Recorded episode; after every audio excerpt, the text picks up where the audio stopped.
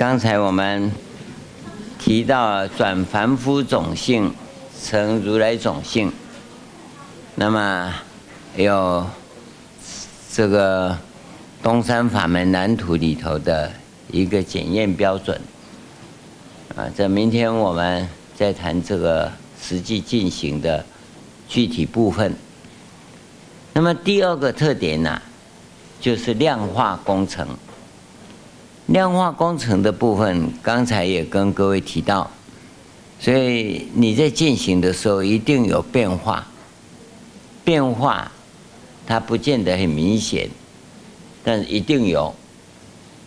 啊，你吃素以后，皮肤会比较好一点，啊，皮肤怎么好？那你你才知道啊，啊，你洗脸的时候就会发现，哎呦，怎么这样啊？那。这种佛陀的化妆品是非常好用的，啊，免费的哦，那不要啊到百货公司去买，啊，绝对是真的，啊，你用了半天都没效果哦，不是佛陀化妆品有问题，是你的使用方法不对，所以。我们在进行实际修行的时候，你只要真修行，这些一定是有变化，一定有变化。所以给你一个步骤，做什么事，它一定有什么效果。为什么要这样做？你要留意到，这个转变呐，它最重要是不用大脑，要让大脑停止活动，停止活动。那么教你的方法，它一定是。非大脑的方法，你回去要好好去想，想说用什么样的方法可以不用大脑，肯定啊，想到天黑呀、想到天亮啊，没有答案，因为你用想的就已经在用大脑了，用大脑要去想，不用大脑是不可能的，所以我们是。用非大脑的方法使你的大脑停止作用，所以这个非大脑的方法在起作用的过程里，一定有些变化产生。那些变化要记录下来，而且有很多变化你根本就无法发现，你无法发现。因为它在起变化的时候，你的大脑是不起作用的，你怎么会发现？对不对？当你的大脑很清楚到那种变化的时候，你的大脑还在工作，还没下岗，没下岗，大脑就是继续工作。所以你说大脑不起作用，哪有可能？不可能。所以修行的成败在于你的大脑能不能停止作用。大脑不能停止作用，运用大脑来修行会成就的。昨天跟各位讲过，只有十亿分之一，比量，不是米量啊，米量是百万，它是比量。十亿个人用大脑，只有一个会成就，可以解脱，还不是成佛。所以我们在教学是叫你停止大脑作用比较快，哦，那有很多人我没办法，我始终都很清楚，那那是你要克服的事情，那那就是五百万的学生呐，你你用的方法太多，因为社会上教你的都是用大脑的方法，而我们要教你的是不用大脑的方法，所以你的习惯上。会用大脑的方法来监视我们不用大脑的方法进行，那那一定失败，无效。所以这这个地方我们要跟各位讲，你不要大脑太聪明，聪明反被聪明误，就在这里。所以真正修行人用大脑，只要他用大脑，一定有一关他要通过才会成就，叫做大死一番。不经过大使一番呢，他没有办法放下大脑，所以大使一番就大脑不起作用。你到最后还是这一点。你要想真修行，就一定要经过这一关，这个叫量化工程。那我们量化工程分两部分，一部分是你自述，一部分是我们禅师在观察，在观察。啊，这个是我们这个普贤圣华严禅观的第二个特色。第三个特色啊，这不用大脑的方法来激发你大脑停止作用。这个叫作意激发。我们从作意激发以后，来看看你的如来种性有没有激发出来。那大陆用词叫激活，激活你的灵性，把你的如来种性给激活，看你有没有激活，就作意激发。所以一只有一次。过后就不能再激发了，所以你放心，不可能成为黄大仙，不可能成为通灵体质，这跟自发功不一样，跟你外面那些乩童不一样，因为我们是做意的，所以当你激发以后还一再的想会启动，那就不对。那就不对，只有一次。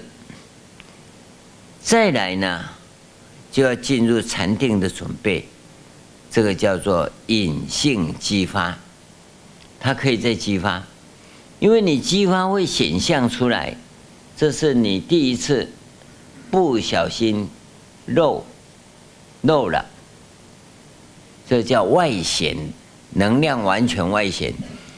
叫能量是不太对啊，它叫正能啊，完全外显的，叫漏出去了。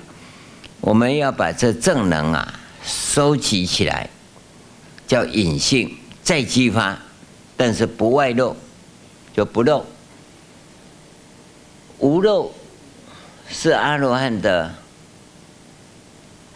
特有能力，叫做无漏智，无漏智。或者叫漏尽通，不漏了，漏不再漏了。就这个正能，正能叫 prang，prang 这个一般人是把它叫做啊元气，气呀、啊、不是 prang，prana 是本体，气呀、啊、是 prana 的作用。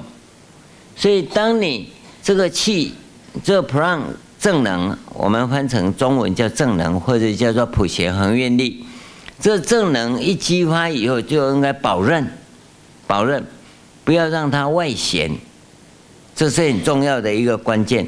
当你外显的时候，会再动起来，那叫气化。那个，Pran 的正能啊，转化成气，元气跑掉了，叫气化。气化有很多种情况，哦，气动是一种气化。爱现也是一种气化，所以我们在修行选择说这个人是不是要接一波的时候，就看他爱现不爱现。爱现就全漏了，这个人是不可用。啊，虽然他很想要要传衣钵给他，但因为爱现，所以他没用。因为还是阎罗王生死簿里面的人。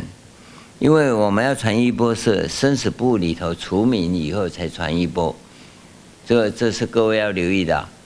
那个讲到这个地方，你会觉得很奇怪，阎罗王的生死簿你看得到吗？对不对？我跟你讲，看得到。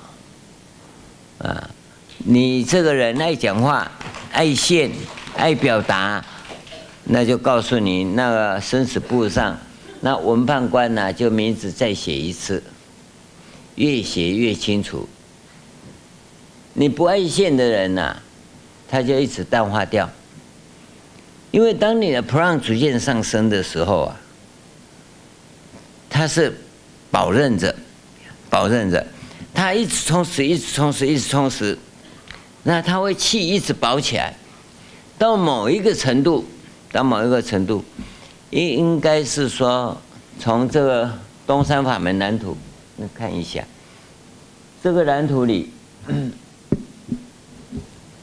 我们跟各位讲说，你从清安工程到内心定工程，从定中定工程开始把这个 plan 成型，成型以后啊，你会一直在继续，继续在激发，继续在激发，从这个地方开始啊，它就进入五性位，它到这个地方，不管你是舍事用根。哦，或者是转世成智，到这个地方转世成智的时候，它会有一个爆炸。这个地方啊，叫产生念头，也就是参禅开始。当你参禅到破参的时候，产生念头破参了，这个时候就进入内院定，到弥勒内院了，到多帅内院了。这个破参呐，是真正破参。你现在刚开始第一个这个透过暖身奥法到达激发工程的时候，这是用我们讲的非大脑的活动令大脑不起作用，这是一个很重要的特色。当你到这个地方，这个叫作意激发产生，这是第二个特色。作意激发以后是产生触功德，叫得到清安时态。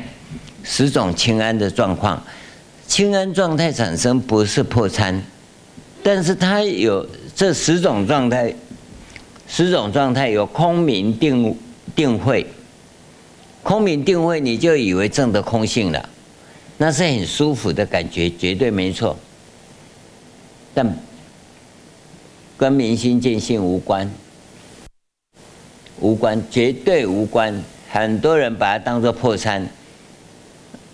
不是破参，这只是八处起作用。那么十功德产生空明定慧，甚至于他还有解脱的感觉，身心柔软、喜乐都有，一共有十个。像这种感觉产生的时候，你要跟师父再求证，它只是出功德而已，跟破参完全无关。你把它当破参呐，就掉到陷阱里头去，常放一天，以为你开悟了，那你就全错，掉到陷阱里面。这是我要跟各位谈，你在修行会有效果，不是没效果。可是你把这个触功德当作破参的话，那你就全错了，那就很冤枉了，不容许有这种情况。所以我们在这个地方对于量化工程的检验是绝对的严格，绝对严格啊，不是找你麻烦，因为阎王爷那边的布置还有你的名字，你就先别高兴啊，那边没名字你才值得高兴，这是一个很重要的关键。所以作意激发以后，这个是一个爆炸。没有错，但它不是破产的爆炸，这是第一次最易激发的爆炸。这个激发，它的能量就外显了，所以以后再激发要收摄起来，这个时候就叫内摄工程。内摄工程是不让正能一直 一直产生。那你要一直储存着，储存的，你再一直一直打气到某个程度，它会爆炸。通常这种爆炸叫抵样，通常的爆炸叫抵样。抵样的时候就四禅八定，色界定的四禅定，无色界定的四空定，是指这个部分。为什么会这样？因为它缺少内观。那我们在训练的时候，因为有内观，所以呢，这个 plan 的成长会比较慢，但是会很扎实，所以就产生了另外一个门派，叫昆达尼尼。有没有听过？昆达尼尼啊，是叫着火，着火就是这个火很热，这每一次几乎啊，真正在修行的人。都会产生啊，身体像火在烧一样，其实没有啦，它的温度只是大概提升最高十度，大概三十五度到四十五度之间，你就很热了。四十五度啊，我们现在的记录最高的是到四十点六度，就已经很热了。但是自己的感觉会比这个更热，好像花火烧起来一样，所以叫拙火，叫昆达尼尼。昆达尼尼其实现代人都翻成拙火，我们历史上是翻成均图利明王，均图利明王法，啊，那个均图利的君现在发音是君嘛，其实你用闽南语发音，你都叫坤呐，它就叫坤坤昆达尼，昆达尼，所以叫均图利，它这个这个法门就是现在所讲的昆达尼尼法门。啊，所以你不要弄错，啊，不要以为了不起，这没有什么了不起，这是触功德以后的现象，现象。那么这个隐性激发在禅宗里头，在我们的修法里头是很重要的一个部分。但是这个法自从元朝忽必烈引进八十八来当国师以后，把汉人的文化贬为最低层次。第八集，当时他分九集，第八集是，第九集是乞丐，第八集就儒释道的这些人，就道士啊、和尚啊，都属于这部分。因此啊，禅宗的教学系统完全被打掉了。他那时候叫做清庙，那喇嘛庙啊叫黄庙，关键是从这里来的。所以禅宗的系统教学就失传了，失传以后我们再进行就没办法了。所以明朝到现在所能找到有成就的禅法成就的，大概一百人，比起唐宋的三万人呢，只有三十分之一，呃，三百分之一而已，这是差差距很大的，差距很大。早期为什么那么多的成就者？因为他有系统教学。明清以后没有系统教学，所以成就的人就少了。大家不知道怎么修，这个就是东山法门失传的一个历史痕迹。我们把这个部分告诉各位，真正重要的是隐性激发，你必须在激发，但不能外显，外显就漏了。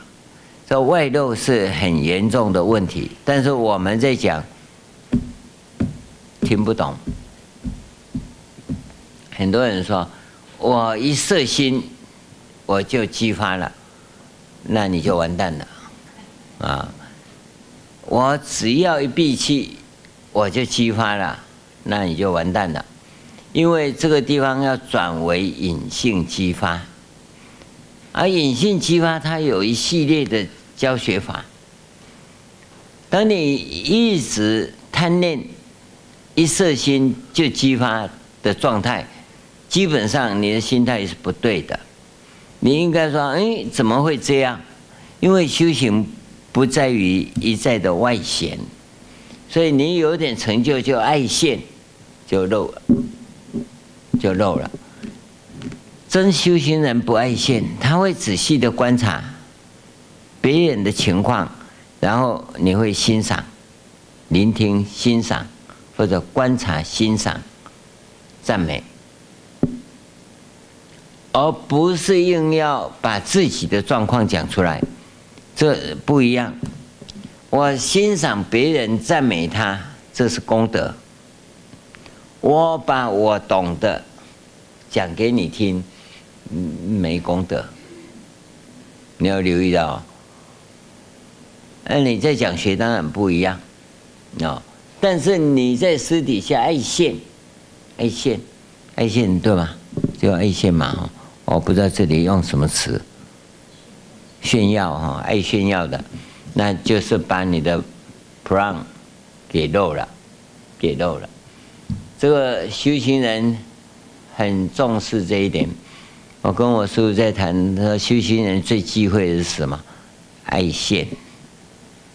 爱现，尤其是第六分别意识强的人特别爱现，第七末那识强的人也不爱现，因为他会很认真的多走几趟，就像很多人读书过目不忘的最爱现，哦，那笨的二流的他会一读再读，人家一遍他三遍，人家三遍他五遍十遍的，那个就不爱现了，他会很认真的读。关键在这个地方，所以性格对于你求学、修行、成就与否啊，有绝对的关系。很多人了小时聊聊，为什么大未必佳？这就第六分别意识强，他小时候就爱现，哇，很厉害。长大没用了。这个时候在八卦内算命的说，二十年黄金期过了，你就过了。这个叫做早期发达型，老来徒悲伤。啊，有的是晚发型，啊，小时候呢老是吊车尾，啊，最后一名。那老了以后他就很好，为什么？他修养成功了。这这是这是一个修行中的关键，隐性激发，它是一大套。学问，这里头可以写很多很多的书，好几本好几本。隐性激发这个部分，这部分呢，我们明天呢会简单的跟各位介绍。在整个修行里，这个图表，我们是分七个阶段，跟各位谈一下，让你了解这个整个东山法门修学的状况。第一个要跟各位谈的是 这个部分，这个是共同必修科，共同必修科不算在里面。你要要想真修行啊，这三个是一个检验，及格了可以开始修行。所以你经过华严禅堂啊，现在是改为五天哦，五天及格没没及格就只有重修。哦，没及格就重修，估计应该三次就可以通过了。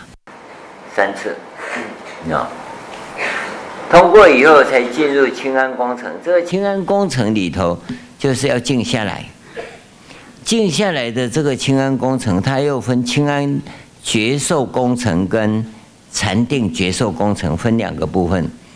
这个觉受就是禅定的雏形，禅定的雏形。这觉受用语言来讲叫确实感受，你必须有确实的感受才能够讲这这个部分。从这里，这是第一阶，这第二阶，这第三阶产生念头开始参禅是第四阶。来，我们看上面这个地方，第四阶到这里，这是第五阶，这边是第六阶，这第七阶。第七阶的法界大定啊，它又分六位行法。又分六位行法，这不一样，所以各位要留意到，我们在修行的过程里，每一个步骤都有每一个步骤的教教导方式，啊，都有每一个步骤的教教导方式。到产生念头已经过过了这个四性位，从五性位到八性位啊，是第五阶，到这里已经在转世成智了。舍事用根转世成智了！你说了半天在哪里转？如何转？常常在问哈，师父怎么转世成智？怎么舍事用根？有没有？这个常常在问，没有办法，这修行到这里你才会自然成就。这是第五到进入这里是第六内院定，内院定都是就都率内院，都率内院呐、啊，是法身佛的净土。法身佛的净土，你真修行一定会进入法身佛的净土，你不会到极乐世界去啊。那念佛人想要到极乐世界去的极乐世界，这个净土是报身佛的净土，报身佛的净土。所以你会发现，释迦牟尼佛没有净土，为什么？因为他就是法身佛的净土啊。他为什么要自己的净土？你你不觉得那那个释迦牟尼佛也很奇怪，自己的净土不介绍，去介绍阿弥陀佛的净土干嘛？药师佛的净土干嘛？他为什么不推销他的净土啊？对不对？这这就有人说他是外销转内销嘛，对。不对？他就把阿弥陀佛的极乐世界当做自己的净土啊。不是啊，他也不是外销转内销哈，他自己的 就就在这个这里面了，因为释迦牟尼佛在这个 内兜率内院里，他当执行官，时间到他下来成佛，换弥勒菩萨当执行官，现在所以就又弥勒内院嘛，那他时间到他也下来成佛啊，所以这个地方都是。那个等觉菩萨候补佛啊，在这边，所以他是法身佛的净土啊。所有要成佛的都到这边 stand by 嘛，对不对？那等着下来，因缘到就下来成佛啊。要不然的话呢？所以内院定是法身佛的净土啊。那成佛以后，他就开始周游法界了。他要什么净土？所以你要留意到。这个是有它的殊胜处，修行必经的过程。在这里头修什么？你要知道很清楚啊！要进入到这到这个地方啊，到实性位转世成智以后啊，就证得空三昧啊。所以空三昧、无相三昧、无愿三昧，是不是三三昧？三三昧在这里修完成的，内院定修完成的。内院定修的就是三三昧，这三三昧完成以后，你就入法界了。三三昧是什么？大概我大家都知道啊，就空无相无作嘛，无作或无愿三个三昧。无相三昧就是定不定，都在三昧中。它有。定也在三昧中，不定不在定中也在三昧中。无作三昧是作意或者不作意都在三昧中。当呃这三昧就空三昧，空三昧在定中入空三昧，这个简单；在不是定中也入空三昧，这就不简单了。所以他的境界扩大了。你作意是在空三昧中，不作意也在空三昧中，这个就空三昧的境界放大，放大到不作意、不入定，也都在三昧中，那你就入法界了。所以修行次第啊，是非常清楚的，非常清楚，你必须一步一步来。那进入法界以后，那《华严经》里面讲的叫六位行法：十住、十行、十回向、十地、等觉、妙觉，通通出现了。修行真的不难，那你要能不要能够能够停止大脑作用，才有可能上线，不然上不去。因为在这里头，什么时候要转成如来种性呢？不可能。一开始就要转如来种性，而如来种性是人人本具，人人本具。那你要怎么样具有？先把这个部分给激活了，激活嘛，这个灵性啊，这如来种性啊，法身啊的 DNA 先给激活了，那你修行就没问题。而且我要告诉各位。可能你比较有受用的，就在生活中啊，菩萨常常会跟你打成一片。我跟你讲是真的，菩萨就在你的生活中随时会出现。跟你讲，你不相信，你肯定不会相信。菩萨怎么来？开着宝马来。你绝对不会说他是菩萨，你一定说菩萨是骑着绿狮子来，对不对？我跟你讲，今天要是文殊菩萨骑着绿狮子在我们香港的大街上出现哦，明天一定是世界头条新闻。你相信不相信？这不可能的事，但可你的脑海里头你就这样想，这不可能。但是他在你生活中确确实实是跟你在一起。而且你会感觉得到，我举一个例子啊，这个例子是最近我才梳理出来，我本来也没有留意到。就是我我去开刀的时候，本来是像这样讲课，一一个同修啊，就跑出来拿了四张车票，然后你去打这个电话找这个人。车票拿来了，你说你去不去？我我我我我在讲课，他突然来，然后放着他就走了。那大概是我所见过最漂亮的一个佛弟子。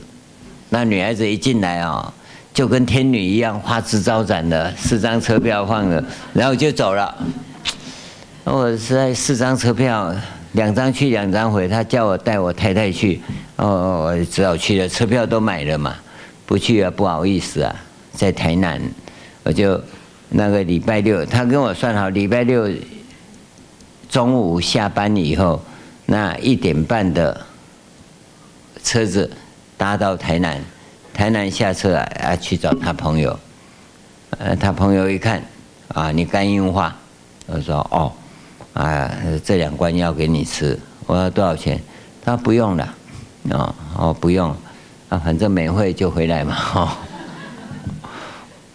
哎，吃了觉得精神很好。我说这个肝硬化的药有效哦，啊，我应该是肝硬化，对不对？因为有效嘛，我就再去一趟。哎，这时候他才跟我把脉哦，肝硬化严重，嗯，再两罐给你吃。我说多少钱？免费。啊哦，我说为什么免费？因为他交代的。我他是谁？哎，我一想哦，应该给我车票的那个人啊。哦其实那个人呢，我到现在也没见过面，就那一次见面而已。好了，啊，那个人，好了，这这这件事情你还不打紧，这这个天女示现嘛，哈，这不像菩萨嘛，哈。好了，那我因为我在经济部上班，我觉得这个既然是肝硬化，那我应该去开刀。哦，我自己想的，啊，我就要开刀啊，就要住在家里附近，因为我住在荣总那里，所以我就找一个荣总大夫，那个宫保的门诊单呐，很大一张，一看这里面有一个雷大夫的名字，姓雷，雷公的雷啊，名字很大，还会发光，那我一看，啊，礼拜四一看荣总哦，那我就给这个看。就这样子啊，不知道为什么那个名字就特别大，还特别亮。然后我就去啊，礼拜四啊，就去去找啊，我我要挂号，他已经满额了，哦，满额你要去问医生要不要给你挂。我说既然来了，那就上去问一下，问医师。哎，我前面有一个问，说医师啊，我要加挂，他不行，我要开会啊。那我要开会，就走了。那我一想啊，都来了，我知道雷大夫干嘛？我要看病。嗯，那他头也没回。好，好就拿了一张，然后后面就我也要，我要开会了。嗯嗯，还奇怪哦。我说赶快溜，不然等一下他要开会就麻烦了。很快。因为我那时候我是三十号满额，我是三十一号，就加了我一个，然后我就看了，他说你怎么了？我说朋友说我肝硬化，嗯，那护士就笑了，还有朋友说要检查了，哦哦，我说啊，他给我肝硬化的药，我吃的有效啊，所以应该是肝硬化嘛，哦，那护士又笑了，这意思很奇怪，他说你躺着。哦，哎，肝硬化要躺着，好吧，躺着。他衣服拉起来，好，衣服拉起来，然后他肚子啊一直给我摸，摸一摸就去洗手，洗一洗啊，又回来又摸，摸一摸又去洗手，然后又回来又摸第三次，我就奇怪，我就跟护士小姐说，我是肝硬化的，不是皮肤病啊，他怎么一直在洗手？啊？那护士就很不屑的不理我，然后他在洗手洗好了，我说李大夫，没没叫没事，一叫又来了，又又再摸一次，我说我是肝硬化，嗯，你这个蛮严重，我说哦，是怎么了？他又去手洗一洗，然后又回来了。哦，他说很很严重，很麻烦，然后要怎么办呢？我说我到底是什么病啊？他说你这个很麻烦，要不要住院开刀？我说好啊，我找你就要给你开刀啊。哦，那个护士啊，笑到那椅子带轮子会跑啊。啊！结果他就跌倒，坐到地上去了。他起来，他什么什么东西拿起来，拿来给我。那护士说不行，他拿来给我，那个不行，照标准要怎么样怎么样？他说是你意思还是我意思？拿来，他就在那边画图。我只知道他在我肚子上，不是肚子上，图的肚子上，画了三块黑黑的。开什么药？他不行，这个药要什么什么什么才可以？你给我拿来，我签字，不是你签字。呃，你要转诊啊？转诊不行，转诊要怎么样怎么样？我医生说是我医生还是你医生啊？他说这样我会被记过。他说好了，我签字了，没有你的事。他的药啊。跟那个转诊，他都弄好了。我说其当时是没感觉啦，是后来我我我才觉得这里头有问题，因为我们跟医师完全不认识，我不是跟他有关系，一点关系都没有。那是礼拜四啊，他叫我明天你去荣总找哪一科，马上挂。那个护士就一直叫不行不行。后来问我说：“你跟他什么关系？”我说：“医生跟病人的关系。”他说：“这个不行，这样我会被记过的。”说：“医生的事怎么你会被记过？”就这个一个问题，好，就转到荣总去了，是最后一个，通通看完了，我是最后一个。他检查到八点半，然后跟我说：“哦。”你这个奇怪的病我不知道，你明天早上来，他跟他的主任讲好，明天早上八点八点要到啊，他还没开始，你就先先检查。我八点检查到十二点半，十几个医师啊，我跟他算了，抽了三包香烟，那个四五个钟头，我这个。PM 二点五不知道吸进去多少。好了，十二点半他就叫护士小姐进来。礼拜一叫他挂号，他这个病很严重，来不及。那嗯，他们就想礼拜六、礼拜天把我的检查报告做成报告。礼拜一你找一个要高明一点的大夫，你看、哦。找名医哦，我还是人家帮我找的。这个过程到礼拜一我去检查，按照正常流程要三个月，要三个月。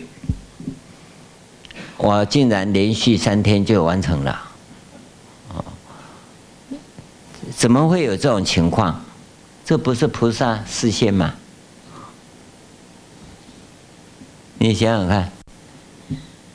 最好的医师哎，是他们医师帮我选的，不是我去找的，我根本不认识哪个医师。然后他跟我找的是泌尿外科的医师。我说我是肝硬化，怎么跑到泌尿科去啊？他你这个太复杂了，肝硬化小事情了，泌尿科比较严重。我到底泌尿科怎么了？后来才发现我两个肾脏都坏了，肝硬化，在肾脏上面长了一个淋巴血管瘤，是恶性肿瘤，现在还在。开刀以后都没动它，他说你死定了，啊，二十一天就报销了。现在过了三十年。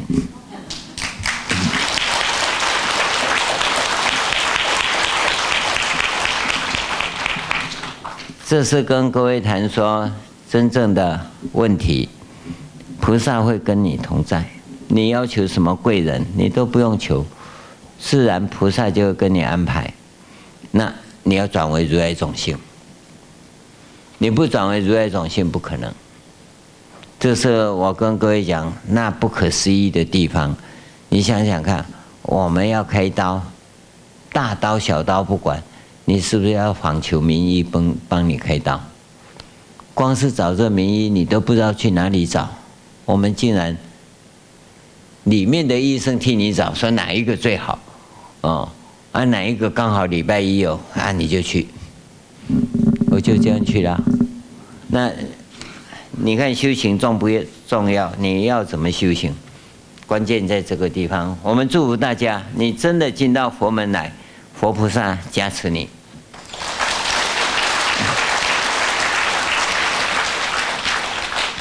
现在是 Q&A，有问题要举手发问吗？没有的话，按照这里来哈，这里没有哈。我一直找不到工作的弟弟，他是没有宗教信仰，有机会布施或做功德，也会帮他做。身为佛弟子的家姐，怎样帮助他？你就送个经回向给他，能做功德广结善缘也很好哦。这个弟弟世界这么大，不知道跑哪里去了啊？他大概跑到美国去也不一定啊。所以你做功德回向给他，多诵经回向给他。第二个，世间苦难多，如何在悲心与欢喜心当中做平衡？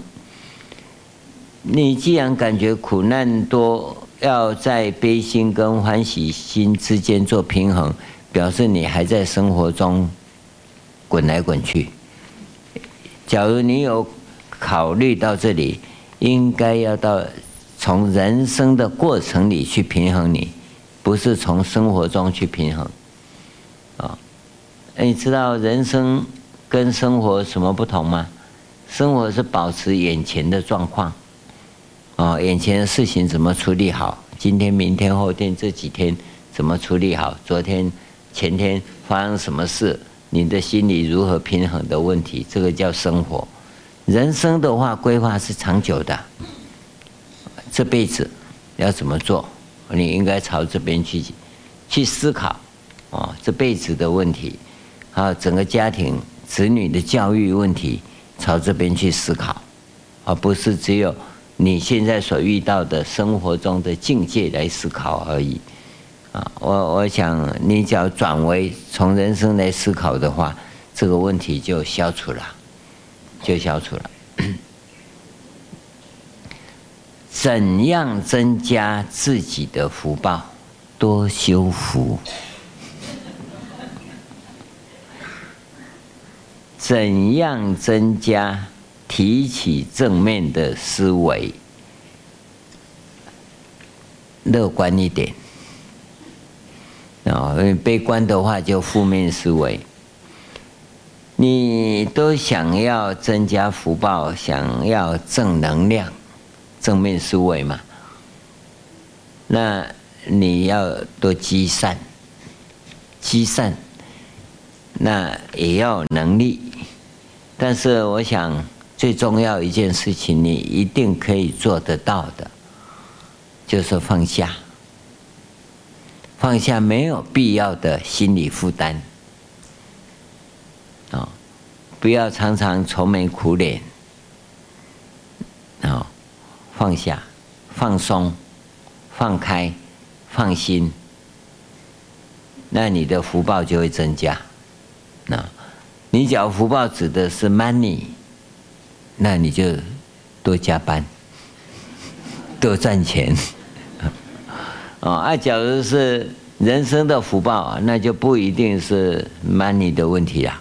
那只要你放开，福报就增加了，因为你自己把内心关起来啊，财神爷都进不进，进不来啊，啊，所以要把自己放开一点。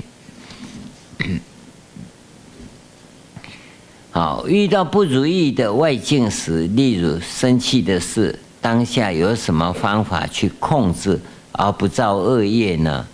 你遇到不如意的事要发脾气，教我叫我要教你用什么方法去控制。那有一种状况，有牵过狗的经验吗？哦，脖子上套一个。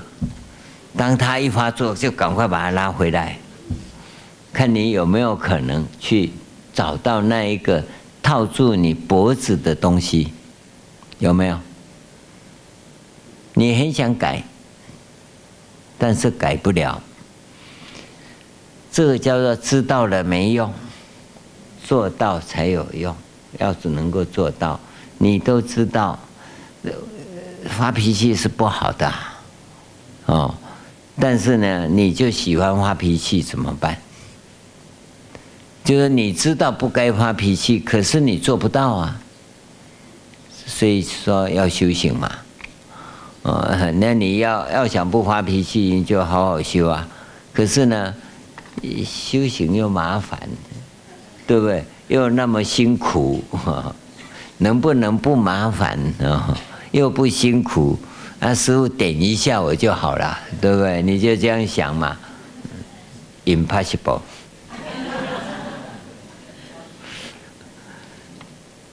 这是人常有的，不过有一个简单的方法，你可以试试看。五十三天结界，结界自己不发脾气。那么每天检查，发一次脾气，一百零八拜。发两次啊，两百零八拜，呃，一百零八拜拜两次，发三次脾气啊，一百零八拜拜三次，哦，啊，我相信脾气发一半你就会消掉了，五十三天以后，人家一定会赞美你，脾气改了很多，所以回家哈可以做。家庭华藏工程，啊，妈妈爱发脾气，叫妈妈姐姐五十三天；爸爸爱发爱发脾气，叫爸爸姐姐五十三天。好，如果要在生活中实践，请问可以给自己定下什么功课？生活中实践，你要怎么实践？可以给自己定功课啊！哦，他举例说，大悲咒十遍，十遍没效啦，十遍会有效就太好笑了。你可以这样子啊，用一种方法，这个法门叫做用大悲咒填满生命空间。也就是当你要胡思乱想的时候，不要想，色心念大悲咒，因为大悲咒一呃那个八十四句哈，念起来还要一点功夫，不像念阿弥陀佛，阿弥陀佛都不用力，很轻松的哦。那你常常念阿弥陀佛变白念了，那念大悲咒可以随时随地用大悲咒填满你的生命空间，不要生气。不要胡思乱想，哦，也反正时间多的是，你你在那边天马行空乱想啊，不如就持大悲咒，那这样的话，你你的人生就要开始改变。而大悲咒最好最好啊，是念到一分钟一遍，你要背起来，一分钟一遍，让它稳定，不要忽快忽慢。十分钟就是十遍，啊，你念十分钟啊，十遍大概差个一两秒钟，啊，不会差很多，大概差个两句三句，这样子是可以的。那用这种方法是一般人最好用的。有关占查三恶业报经的木轮占查，是否要有一定的条件才适合用？它没有什么条件的，问题是你要照那个方法去修了，就就它的先决性条件。啊，事实上你照他的方法去修的人，根本不用占茶轮。啊，占茶轮在历史上蕅益大师做过一遍，啊，后来失传了，啊。近代啊，弘一大师也做了一遍，那那个呃，这个占茶轮小小的，那从他传给梦辰老和尚到我这里，我们几乎都一次也没用过，啊，我们修行人知道有这个东西就好。占查轮最主要是占自己修行的状况，因为有些人呢就比较着相。要知道修到哪里去，哦，按那他用轮相占可以，不能占别人，啊，不是占别人如何，不，这这个是最主要的。而占查三恶业报经，它其实是大圣行者修法的次第指导。你要留意到，不是要跟你占轮相，没有信心的人才会去占轮相。你有信心的人，你自己修行，他的次第，他重点在这里。有机会我们再谈这个部分。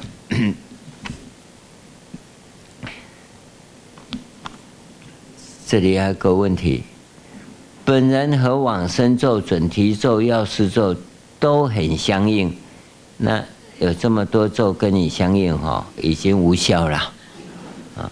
所以有时。没有系统的持这三个咒，请问应该怎样比较适合？是否先专持一个咒一段时间，或一个数，才开始持另一个咒？我看你是一个咒就受用不尽了，不要那么贪心哦。这三个咒啊，你自己去把拨一看看哦。这三个咒一样好哦，要看你要哪一个。哦，那不要换来换去。这个往生咒是往生西方，你持药师咒又往生东方啊，到时候你就五马分尸啊！啊，哦，选择一个就好。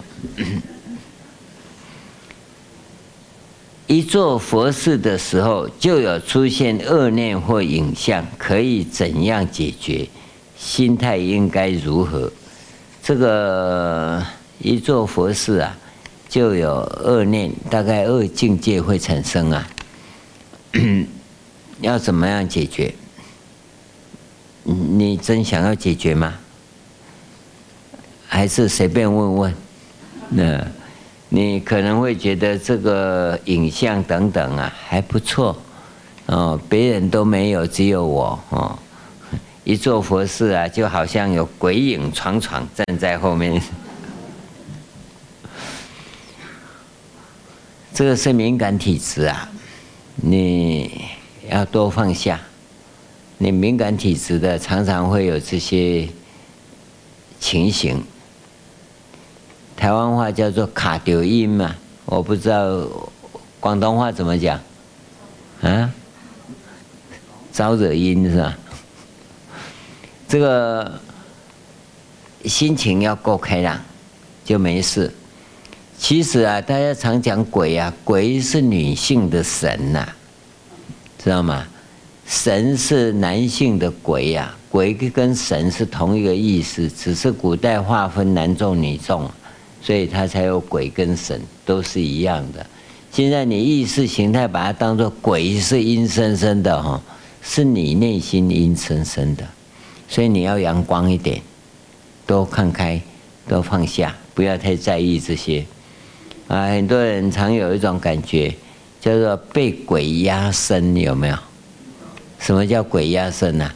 啊，然后就怪东怪西，怪说上面有一根梁，啊，有没有？那都没关系啊，不是那个问题啊。那个鬼不会那倒霉压到你身上，不会啦，那是你的神经、神经肌肉睡觉的时候那个地方压得太久了，你精神醒过来啊，那个肌肉不受控制，对不对？你想翻身，那他他瘫在那里，神经麻痹嘛，翻不过来。所以你会发现这些人哦，那么阿弥陀佛，阿弥陀佛，阿弥陀佛无效；观世音菩萨，观世音菩萨无效；地藏王菩萨，地藏王菩萨无效。师傅啊，嗯，翻身了哦，我师傅很厉害，因为给你叫那几声，那也差不多了，神经已经活起来了，所以最后被你叫到那个，就真的太厉害了。其实不是啊，时间到了。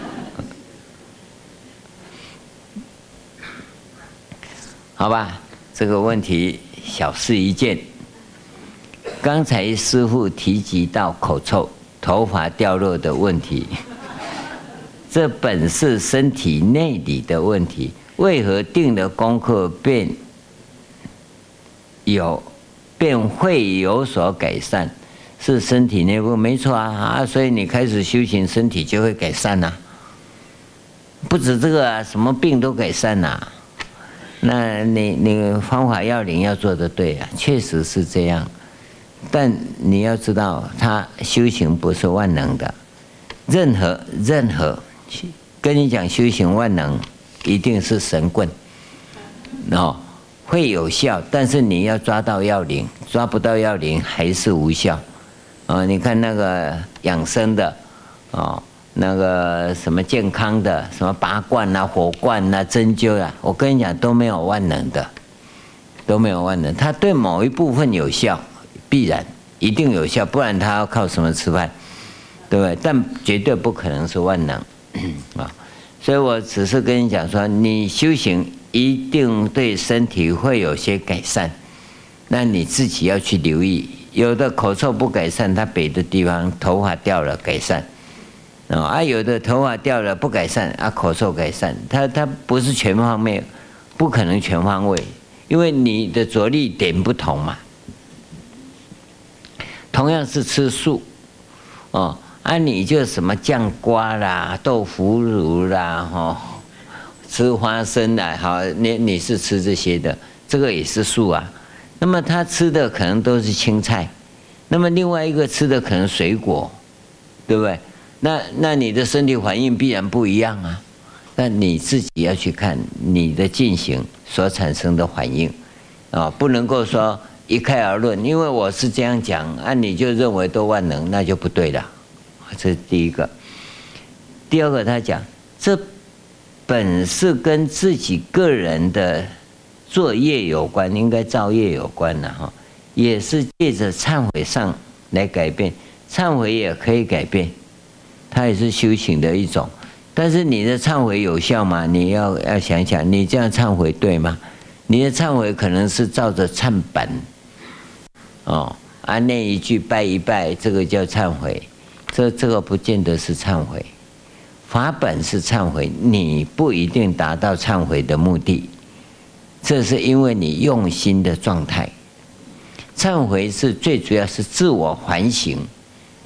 自我反省，嗯，这一阵子我应该有造业，说不上来，这个造业可能造得很不好，哦，啊，那你你就忏悔嘛，那你有反省，因为你反省到生活中有哪几件事，然后讲哪些话，对不对？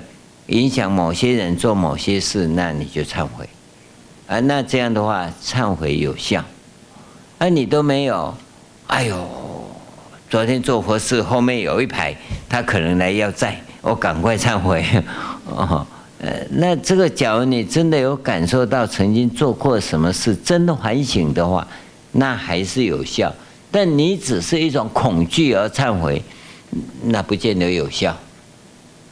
不见得有效。这个要弄清楚啊，用心，你的用心，好吧？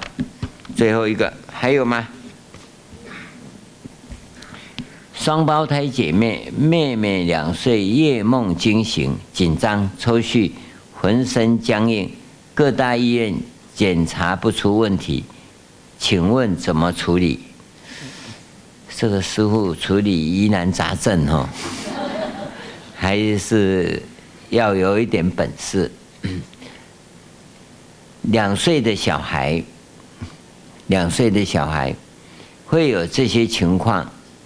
这这是身体上的业力，身体上的业力表示这个孩子啊的前辈子，就六岁以前可以看得到他的前辈子，他可能可能啊、哦，这这只是猜测啊，没有证据啊啊、哦，譬如说他跌倒摔死的，我想很多人嘛，前辈子是老人家嘛。他前辈子不是两岁死的，是或者出车祸，或者掉到水里的死亡，那么会到你这边来，应该是他的他前辈子的亲人有帮他做很多功德，所以免得堕到恶道。但是这个部分对他来讲，他的记忆还存在。六岁以前，哎，这个我要声明一下，中国人讲的六岁，现在实际上是差不多四岁，有没有？中国人讲的这个岁数啊，是虚岁，虚岁，大概四五岁以前，这个不是很精准呐，但大概是这个样子。那么都带有一些前辈子的记忆，而他不会讲，他不会讲，他只是反射出来。这不见得不好，你诵《地藏经》念《地藏菩萨回向》，OK，哦，这个肯定有效，无效的话再找我。嗯